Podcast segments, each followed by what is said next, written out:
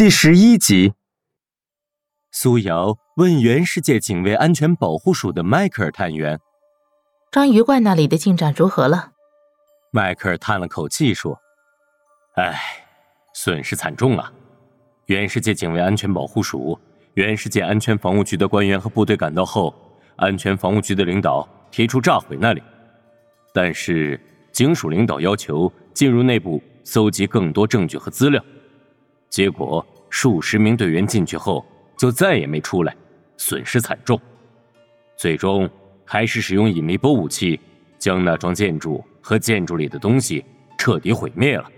苏瑶分享未知信息后，大批捉妖师和章鱼怪展开了激烈的战斗，双方死伤惨重。捉妖师竞技者联盟社群举行了在线追悼会后，苏瑶看到又有一些新的讣告通知。他低下了头，将左手搭在右肩上，右胳膊自然下垂，然后点三下头。行丧礼后，苏瑶继续看联盟平台上的信息。他看到自己在捉妖榜中的排名一直在往后跌，已经跌出了前五名。迈克尔又发来了消息，对苏瑶表示非常感谢。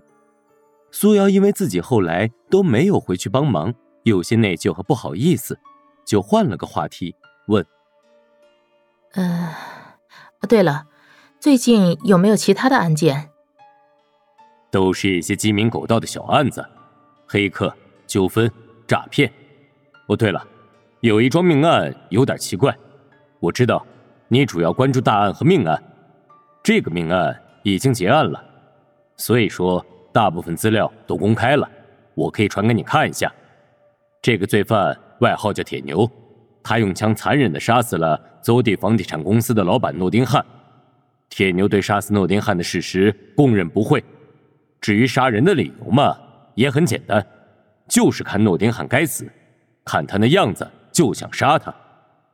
嗯，那确实挺奇怪的，世界上这样的事情还真不多。对呀，我们也很奇怪，可所有的证据很清晰。事实也很清楚，而且铁牛独自居住，没有任何亲人。我们问了一些铁牛的朋友，都说铁牛这个人天生高大威猛，比较暴躁，就喜欢打架。以前也曾看某人不顺眼，就想去杀了他。这些人还说，铁牛对朋友倒是很温和，从来没有红过脸，而且喜欢请大家喝酒、聊天、钓鱼、打球。你传些这起案件的档案资料过来吧，等有空了我研究一下。姐姐，你怎么又开始不务正业了？嘿，我不是跟你说了吗？没妖打的时候，咱们也别闲着，除暴安良、匡扶正义是咱们除妖师基本的责任和义务。苏瑶拿到了资料，和小鹏一起翻看起来。案件确实很简单，微烂的天眼安防系统都记录下了。铁牛驾驶着一辆老式皮卡，风驰电掣般的开到诺丁汉的府邸，冲破大门，停在院子里。铁牛从皮卡车下来，很快，两条机器狗便冲了过来。铁牛一枪一个，两条狗应声倒地，马上蹬蹬腿不动了。铁牛并没有理会这些，快速向前跑了几步，然后向左开枪，打死一名冲过来的警卫。可能是听到了声响。铁牛向右又开了一枪，但是右边没有人。不过很快，警卫从右侧的保卫间冲了出来。铁牛连开了两三枪，将右侧警卫也打死了。这期间，三层楼主楼顶上的防卫射击器向铁牛射出了密集的子弹。虽然铁牛戴着防护头盔，穿着防弹衣，但脚却被射中了，摔倒在地上。铁牛很快站起来，迎着枪林弹雨。继续前进，像什么也没发生过一样。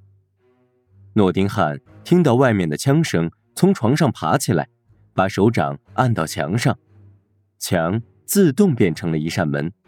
诺丁汉用虹膜和密码打开锁，推开门爬了进去。诺丁汉府邸的多个监控设备记录下了上面这些画面。诺丁汉钻进门后的视频就拍摄不到了。小鹏说。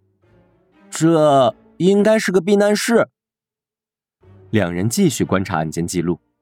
铁牛进主楼后，搭乘电梯来到三楼，走到诺丁汉床前，看到了床头紧闭的避难室的门。铁牛跳到诺丁汉的床上，掏出两把激光枪，对准一个点，同时射击。激光枪像是画笔一样，门锁部位的轮廓很快被勾勒出来。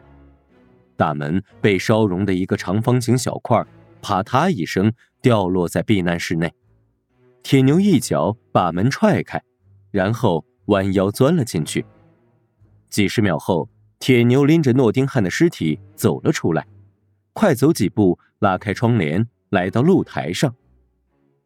铁牛把尸体扔到地上，两条胳膊举得高高的。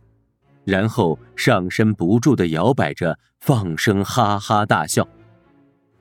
小鹏快要看不下去了，心想这个人怎么这么变态？苏瑶却让小鹏看完，小鹏强忍着恶心继续看。监控画面后面的内容就是警察赶到，警用飞行器向铁牛开了很多枪，穿甲麻醉弹很快就起了作用，铁牛摔倒在露台上。小鹏说：“这个人一看就是个杀人魔，真是丧心病狂。”苏瑶点点头，补充说：“嗯，而且完全不怕死。”两人又看了些其他档案。铁牛在三楼行凶的时候，又有一个人骑着摩托车冲进大院。十几秒后，一架破旧的飞行器也降落在了大院的空地上。这时正好警察赶到。骑摩托车的人被逮捕，破旧的飞行器瞬间消失了。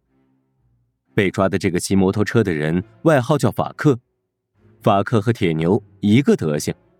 法克叫嚣着要杀死诺丁汉，还嫌铁牛先于自己杀死了诺丁汉，用全世界最恶毒的言辞和脏话将铁牛及铁牛祖宗十八代骂了个遍。有意思，看来。诺丁汉的仇家不少啊，这两个人来势汹汹，看来都想弄死这个诺丁汉。小鹏搜集了一些关于诺丁汉的资料，苏瑶看完后满脸疑惑说：“嗯，诺丁汉这个人也没干什么缺德的事情啊，合法经商，还一直热衷于公益，为人谦和。他的房地产企业在行业内排名只能算是中等。”但是口碑挺不错的，并不像有很多仇家的样子，真是奇怪了。现在变态狂确实挺多的，这也没办法。你知道每年危难的自杀的有多少人吗？几百人？错，一千一百人。基本上每五千个人里面就有一两个自杀的。自杀的最多理由是无聊或者早日轮回。